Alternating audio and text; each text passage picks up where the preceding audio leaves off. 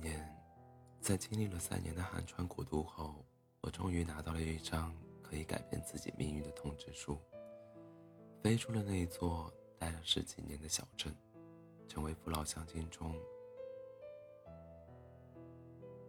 父老乡亲眼里教育孩子的榜样。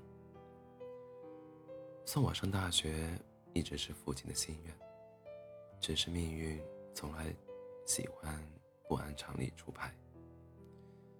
要走的前几天，父亲突然病倒了，而且是很严重的头疼病。这个病根在他年轻的时候就种下了，经常反复。自然而然的，照顾父亲成了眼下家里最重要的事。我湿着眼眶去火车站，退了很早买给父亲的火车票。报道的那天。下着细雨，闷热又潮湿的空气让人呼吸难受。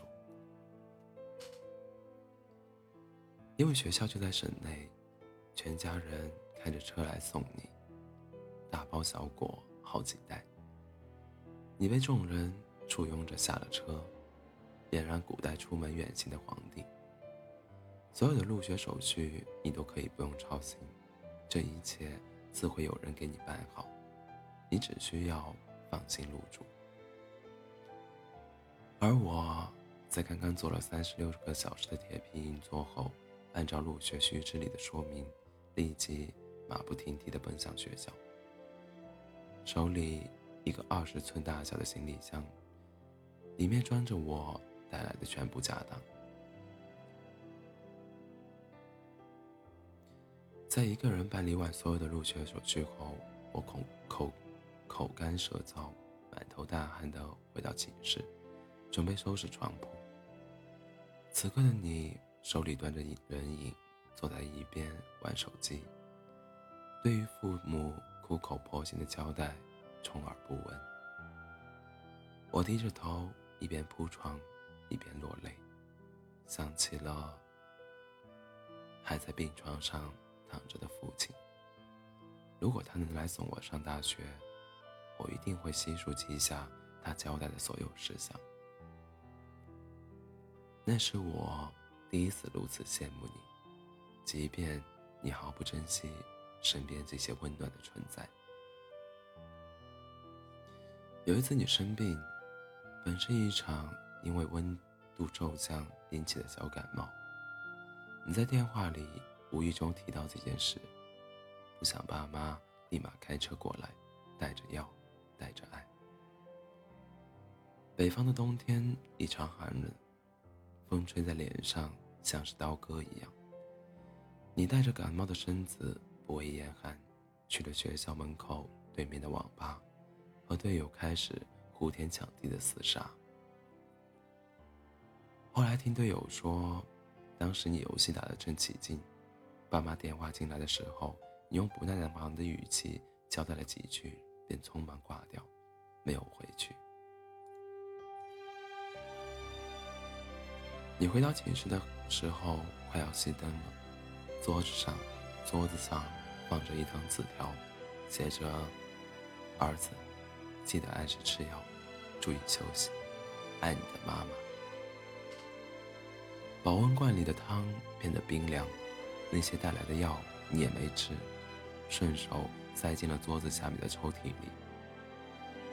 你懒得从六楼跑下去找宿管阿姨借微波锅炉温汤。几天后，你倒掉了爸妈带来的爱心营养汤，说是坏掉了，变味。我的傻同学，大冷天的才不会坏掉呢。在老家，那些骨头炖的汤，就算放再久，我们也会喝掉的。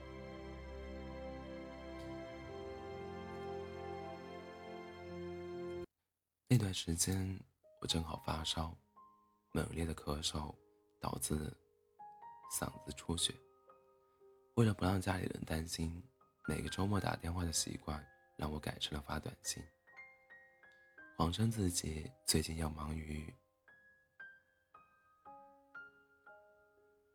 忙于复习，等忙完这阵再说。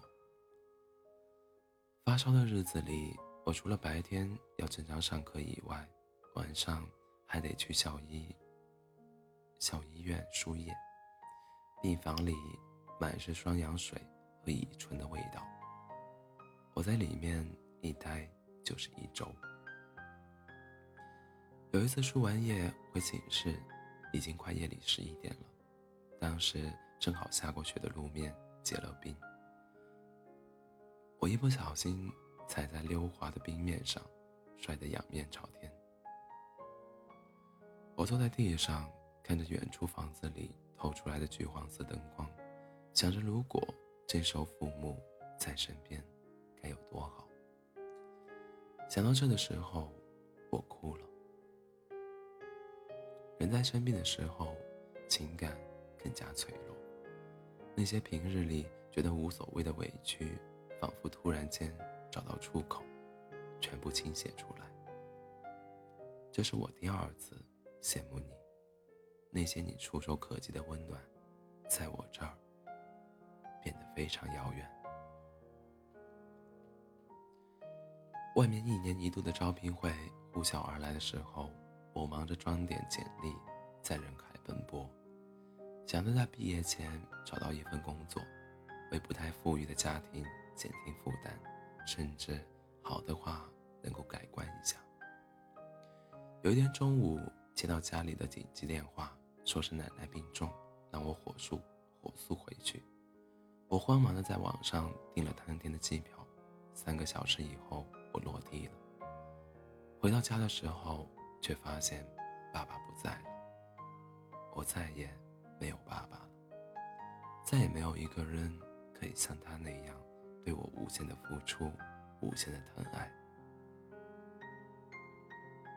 当时的你因为找工作的事情与家里产生巨大的分歧，你向往的生活在远方，觉得自己年轻的生命不该就这样平庸的度过，所以积极渴望远方的诗和田野。父亲多次在电话里告诉你，家里的情况并不富裕，希望你早点找到工作，早点独立。任凭父亲磨破嘴皮，也无法改变你对远方的热烈向往。多次的劝告无效后，你终于发了火，在电话里朝父亲怒吼：“我的事不用你管，你管好你自己就行了。”然后愤怒地挂掉电话，摔门而去。你知道吗？当你在电话里冲自己的父亲怒吼的时候，我真想过去阻止你，劝你坐下来，心平气和的说话。有什么事情非要用愤怒来解决呢？那可是你的父亲啊，他也是为你好。这是我第三次羡慕你，两眼放光的羡慕着你，因为你有一个健康的老爸。虽然你会朝他发火，朝他怒吼，可是为人父母的从来不会计较子女对自己的伤害，而我的父亲却长眠地下，与我天各一方。我再也叫不出“爸爸”这两个字，他也永远听不到儿子的呼喊。你知道我有多羡慕你吗？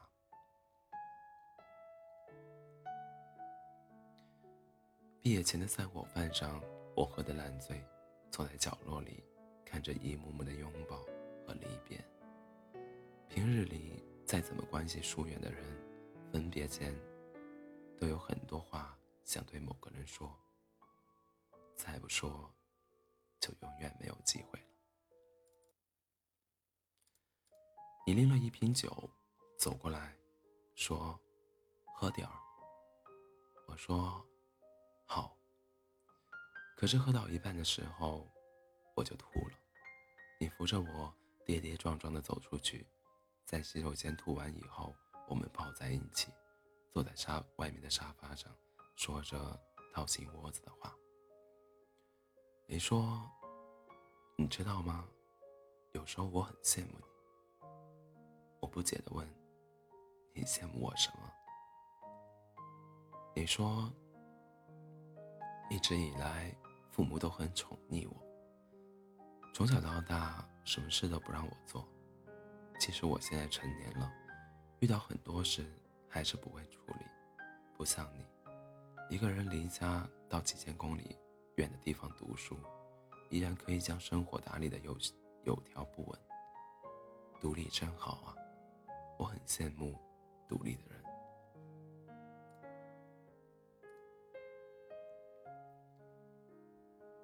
不知道为什么，听到“独立”这两个字的时候，我哭了起来。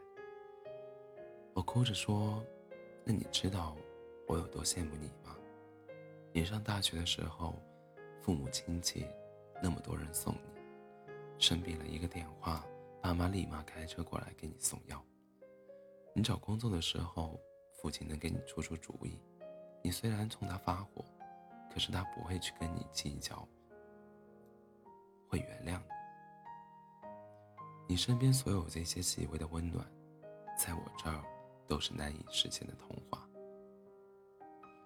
我之所以独立，完全不是因为我想独立，而是生活逼着我去面对这一切。当初，我一个人坐了三十六个小时的铁皮硬座来学校报道，那是我第一次出这么远的门，可是没有人来送我，是因为我的父亲病重。母亲送我去火车站的时候，哭了一路，因为她放心不下自己十七岁的儿子。我发烧咳血，在医院打吊瓶的时候，却要忙着家里人，因为他们的担心会随着距离放大，而且这种担心根本解决不了任何问题，只会让他们干着急。毕业找工作的时候。我多想可以有一个人给我出出主意，做做决定，可是没有，因为能替我做决定、安抚我不安情绪的人再也不在了，所以我只能学着让自己长大。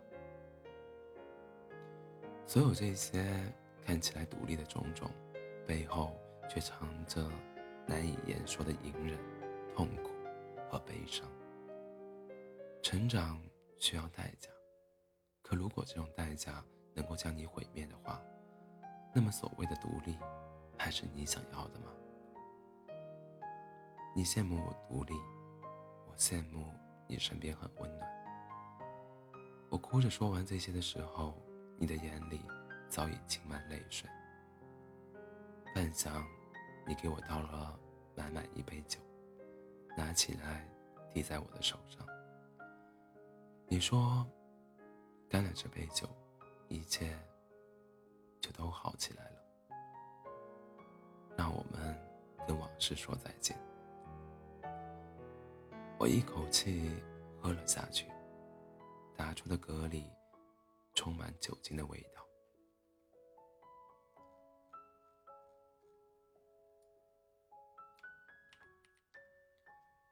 欢迎大家在北京时间。清晨的五点二十七分，来到喜马拉雅 FM 二四七幺三五六，我依然是你的好朋友 C C。